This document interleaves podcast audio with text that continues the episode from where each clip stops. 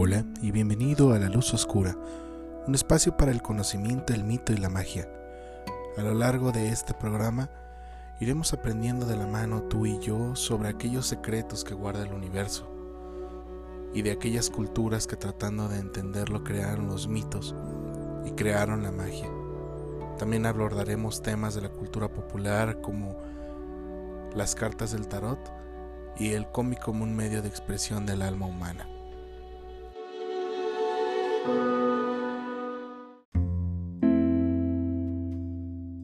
¿Qué tal? Y bienvenido a La Luz Oscura. Como habíamos quedado el día domingo, hoy voy a tocar el tema que debía haber tocado hace una semana. Este episodio es especial porque quiero mandar una felicitación a Denise. Muchas felicidades, feliz cumpleaños. Y bueno, este retomando precisamente los temas del podcast, hoy vamos a hablar sobre Um, la sucesión de los cultos antiguos. En el capítulo pasado hablamos sobre los cultos de Oriente Medio, en específico en el imperio asirio mesopotámico, y los cultos egipcios, al igual que los cultos de Asia del lejano Oriente, apenas por encima, porque quiero darme mi tiempo para hablar sobre cada uno de los temas, ahorita son solo introductorios para que entiendan más o menos cómo es la historia de del hombre y la fe.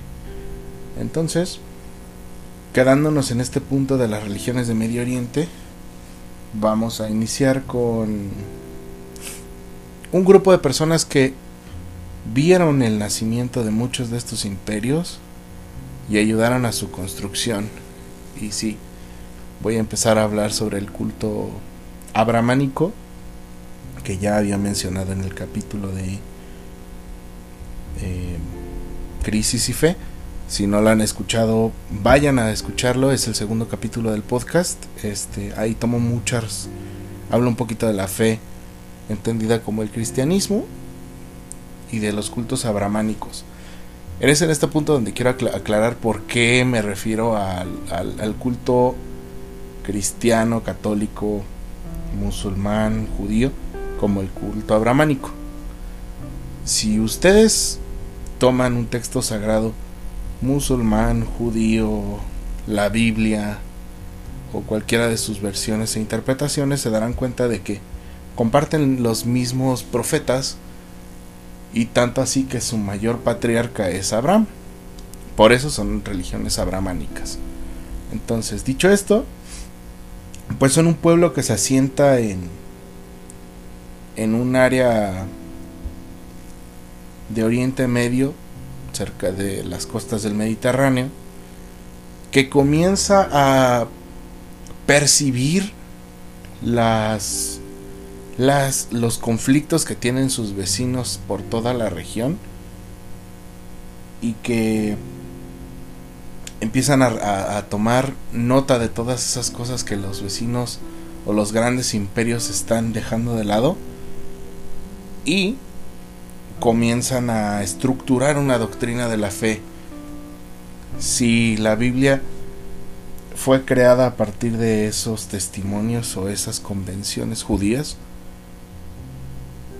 y cuentan la historia de un pueblo. Por eso tenemos un éxodo, tenemos todos los libros que suceden, reyes, números, este, los libros de los jueces, que tienen cierta cronología.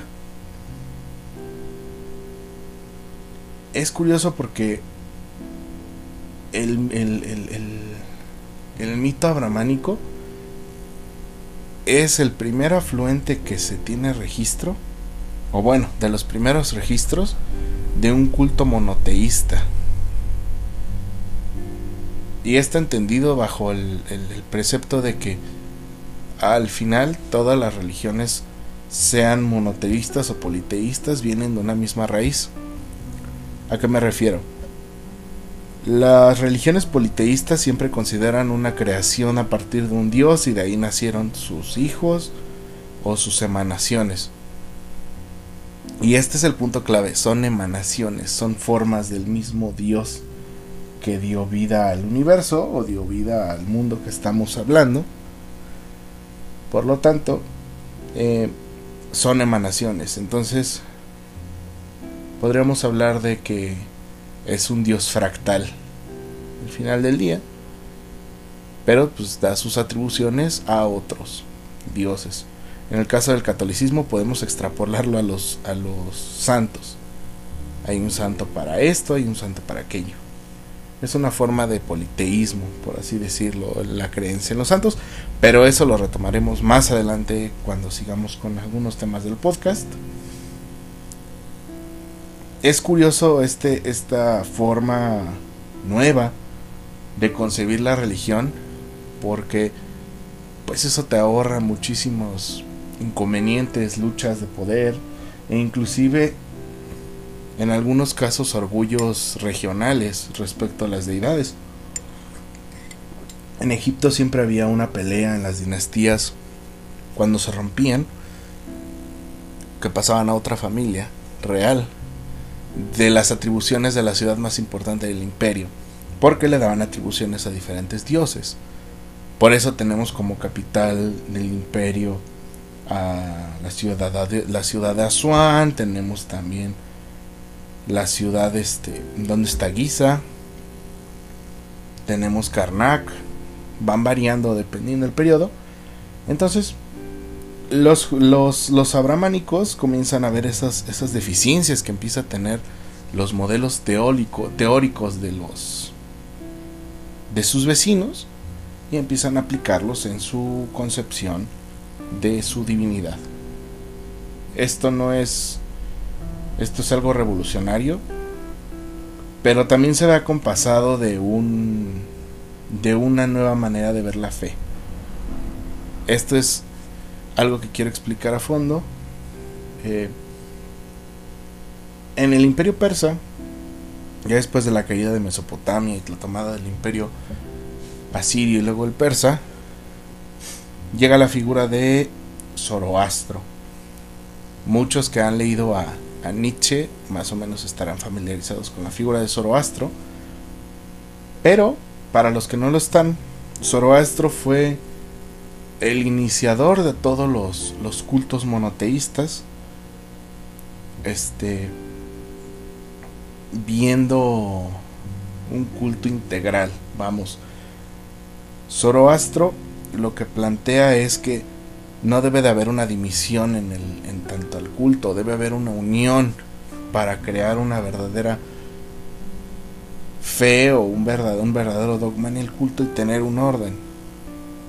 Y tanto así que convence a los reyes persas del culto zoroástrico y los lo vuelven legal en el imperio. Para este punto pues estamos hablando de que ya falta mucho, mucho, muy poco para que sea el nacimiento de Cristo. Estamos hablando de 500 años, 400 años antes de Cristo.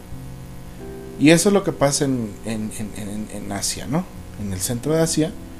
Obviamente el imperio, el imperio abramánico o el, el estado hebreo se asienta en el territorio y pues empiezan a ocurrir los hechos narrados en la Biblia, tal vez de la manera que se está narrada, porque en esta parte y bajo los estudios más estrictos que se han hecho últimamente, se puede tomar como una fuente histórica de los hechos que han pasado en el territorio.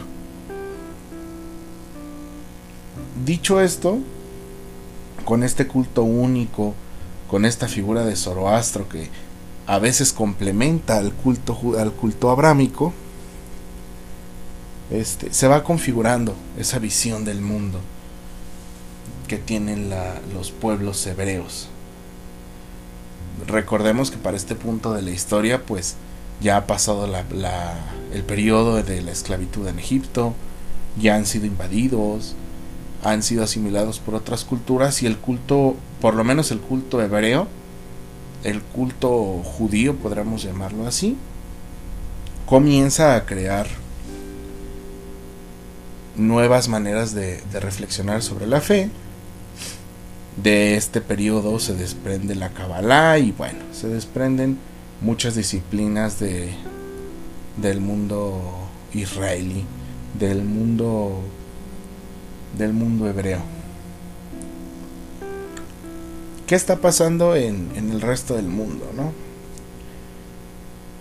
Pues la región más cercana bueno, las dos regiones más cercanas que tenemos es la India y la Grecia que está en su periodo clásico, el helenismo.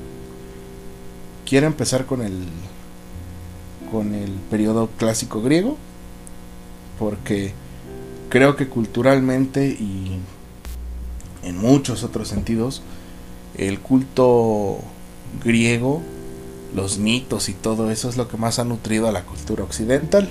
Entonces, pues Grecia, o el, territorio compartido como Grecia, del periodo del 700 al año 100 antes de Cristo, antes del dominio romano, es un periodo que tiene una gran afluencia cultural, porque pues bueno, los griegos no tuvieron que ya después de estos conocimientos tomados de los, de los orientales que hacían comercio con ellos a través del Mediterráneo, pues no les costó trabajo desarrollar tecnologías agrícolas. Entonces empezaron a desarrollar actividades cada vez más complejas,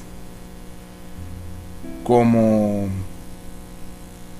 el pensamiento como tal de la Grecia clásica vienen los mitos, la creación de los héroes, la creación de los dioses clásicos griegos que van desde la creación del universo, el periodo de los titanes, el periodo de los dioses, la época de los semidioses, la unión entre los de los hombres y los dioses y pues la representación de los de los cultos a los distintos dioses que van desde los cultos que van a Demeter para las cosechas hasta los cultos dionisíacos que hablan sobre la ingesta de vino ritual. Quiero que noten eso, es importante para después. La toma del vino como ritual sagrado. La, la costumbre de, de ir a visitar al oráculo en Delfos, de los oráculos, de los mitos aleccionadores, la historia de Hércules, en fin, a partir de este periodo es como entendemos la configuración del mito y de las historias y del pensamiento occidental, que es el que nos sigue todavía llevando al día de hoy, porque pues el mito sigue teniendo la misma estructura que en el periodo clásico helénico. No estoy hablando de que ellos sean los creadores, simplemente ellos son los que lo estandarizaron Esto después se traspasa a, Roma por asimilación. Recordemos que los romanos pues también comparten ese, ese vínculo de estar en el Mediterráneo y asumieron esa cultura. Y esos absorbieron parte de ese culto que se tenía a los dioses clásicos griegos, cambiando los nombres, agregando mitos, agregando características a los dioses. Y ese es el culto que se tiene en Roma. Y ahora me voy a pasar al otro lado, es la India. La India es un, un lugar muy rico en cultura y tradición. Porque de verdad los hindúes tienen una creatividad tan vasta que les han dado para crear millones de dioses y cada uno con su historia y sus atribuciones.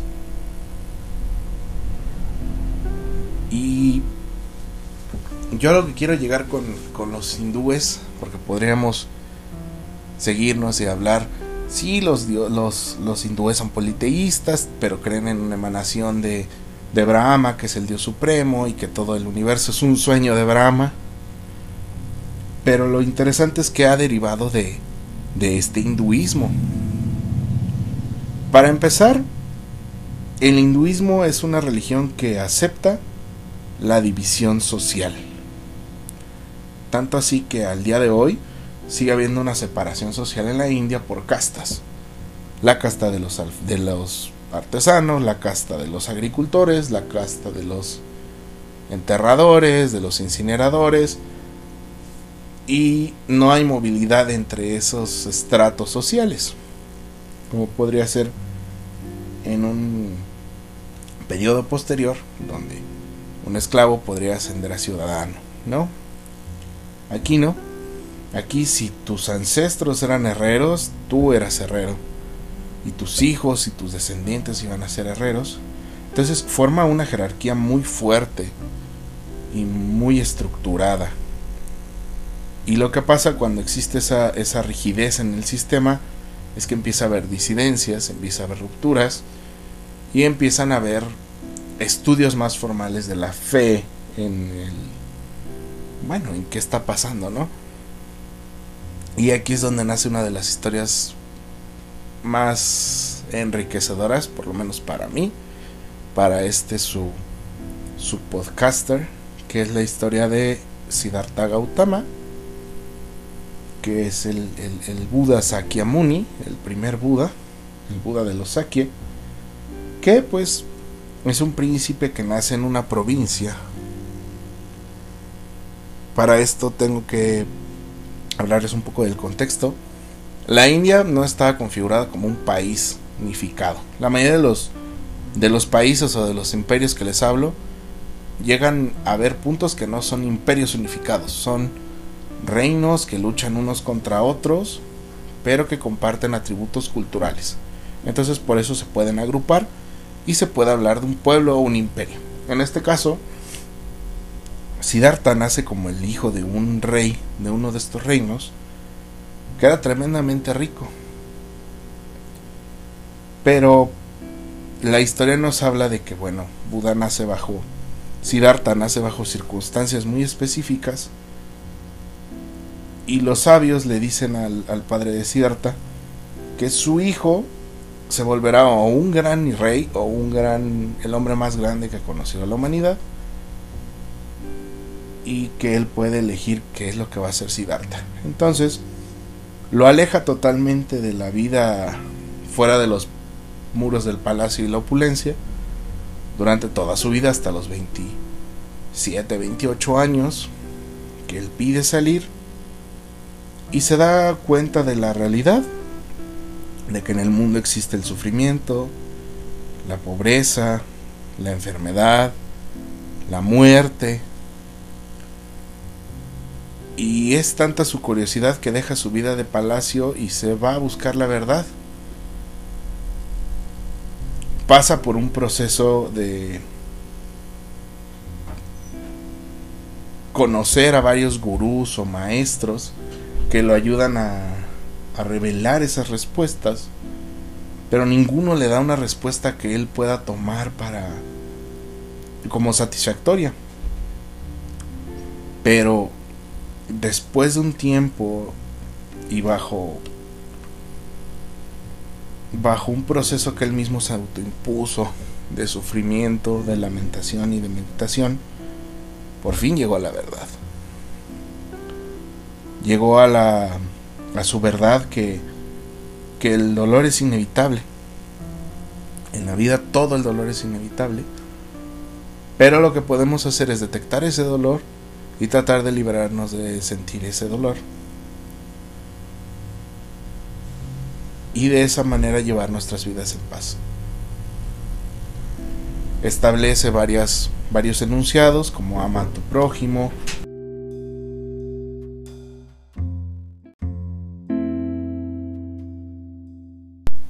y así romperás la, la, rueda del Dharma. Esto lo empieza a transmitir a través de, sus discípulos que lo fueron y fue con ellos compartiendo estas experiencias para llegar a la iluminación durante tantos años,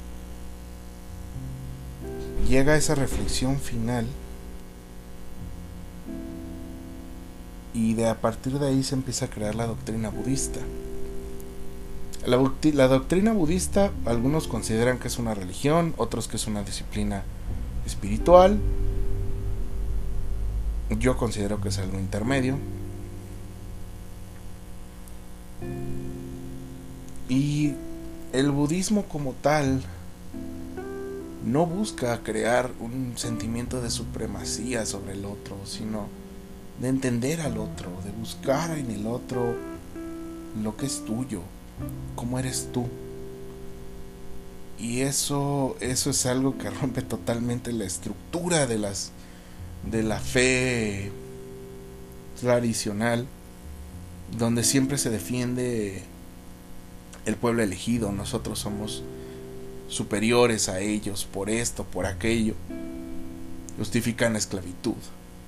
Pero en el budismo no. El budismo habla de que tú busques tu propio camino para llegar a la paz y a, romper lo que llaman los los hinduistas la, la rueda del dharma o la rueda del karma que es pagar lo que haces y, llegar a un ciclo y sin fin, sin llegar al moksha o lo que llaman los budistas el nirvana. Y los budistas lo que proponen es un camino para llegar al nirvana. Hay muchos caminos, tanto así que llevan dos mil, más de dos mil años ideando cómo hacerlo a partir de las enseñanzas de del Buda Sakyamuni y de los otros Budas que han existido en la Tierra. Porque el término Buda no es referirse a una persona, es un atributo de alguien que ha llegado a la iluminación. Pero esto está pasando en estos dos lados del mundo. Tanto en la India, con este movimiento de paz, de amar al prójimo, de crear un vínculo, de no ver la paja en el ojo ajeno, sino buscar el entendimiento y la buena voluntad.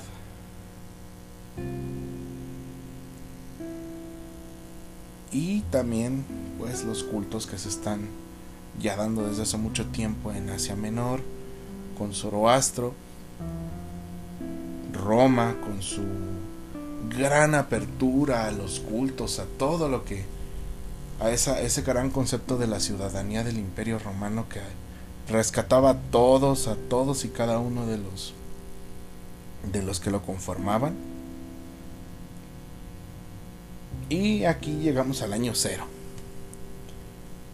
Ah, esta es la ruptura del cisma para la cultura occidental y es pues la llegada de mi querido Yeshua of Joseph o mejor conocido como Jesús de Nazaret. Es una de las personas más famosas de toda la historia de la humanidad. Empezando por, por el hecho de que el pobre Joshua siempre lo han visto blanco, con barba de candado, cuando en realidad nuestro querido Joshua era morenito, chaparrito muy de la región de Israel. Esa figura que tenemos entendida como Jesús es una representación del siglo 14, 15, es de la época del Renacimiento. Y pues es una persona amigo del pintor Miguel Ángel. ¿Sí? Esa figura a la que le reza todo mundo y que cree que Jesús era como está en la cruz o como lo han pintado, es una mentira, muchachos. Jesús no era así. Bueno, Jesús nace, rompe para siempre la cisma de la religión judaica con estas ideas de perdonar al otro, de renovación, de todos sus principios que se tenían en la región en aquel entonces.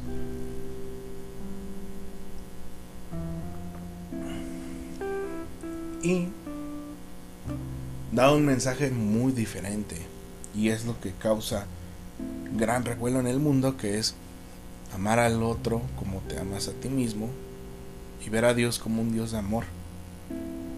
Y eso es un mensaje muy atrayente para los primeros cristianos que empiezan a dar la palabra de, Jesús a través de todo el imperio romano. Recordemos que para este periodo el territorio israelí está dominado por Roma, es una provincia romana. Pero el mensaje se empieza a distorsionar, tanto por motivos personales de aquellos que llevaran el culto, como por convenciones que empezaron a ver. Vuelvo al punto. La imagen del mismo Jesucristo no es la imagen que te debería de tener, porque ese no era el Cristo real. Aparte de que Cristo, los judíos no creen en la idolatría de imágenes, que creo que debería ser algo que deberían de replantearse la gente que le reza a santitos de yeso. Y nada, este cacho creo que es de lo más importante para entender el culto. Porque de aquí van a pasar muchas, muchas, muchas, muchas cosas. Son dos mil años que nos faltan. Ya hemos recorrido, de un salto hemos recorrido tres mil años, dos mil quinientos años de historia.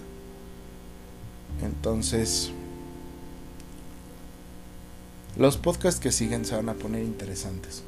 Voy a tocar la temática de fe una vez al mes, igual que los temas de cultura pop, para que no se nos haga pesado para ustedes escuchar todo, o sea, un podcast seguido sobre el mismo tema y para mí para elaborar los temas con una mayor con mayor rigor y para aceptar sus, sus sugerencias en nuestra página de, de Instagram que es arroba la Luz Oscura Podcast. Y esta semana tengo que darles otra, otra noticia. Está abierta la página de, de Blogspot. Y ustedes se dirán, bueno, ¿qué es un Blogspot? A ver, cuéntame, Luis. Yo soy millennial. Soy una persona de la generación Z. Y no entiendo qué es un blog. Bueno, antes la gente en internet, antes de que existieran los videos, antes de que existiera el Wherever Tomorrow, imagínense, ya en esos tiempos de 2011, la gente escribía sus opiniones en blogs.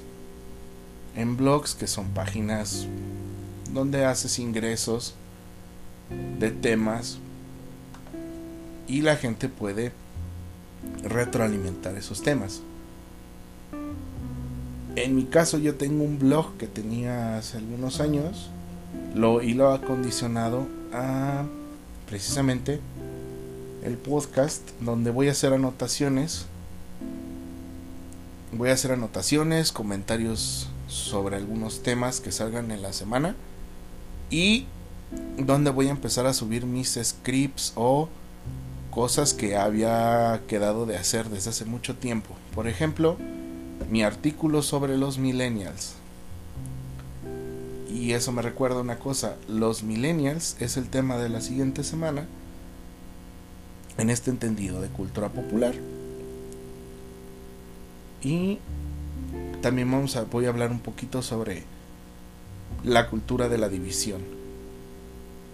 Retomando parte de lo que estamos hablando en el podcast.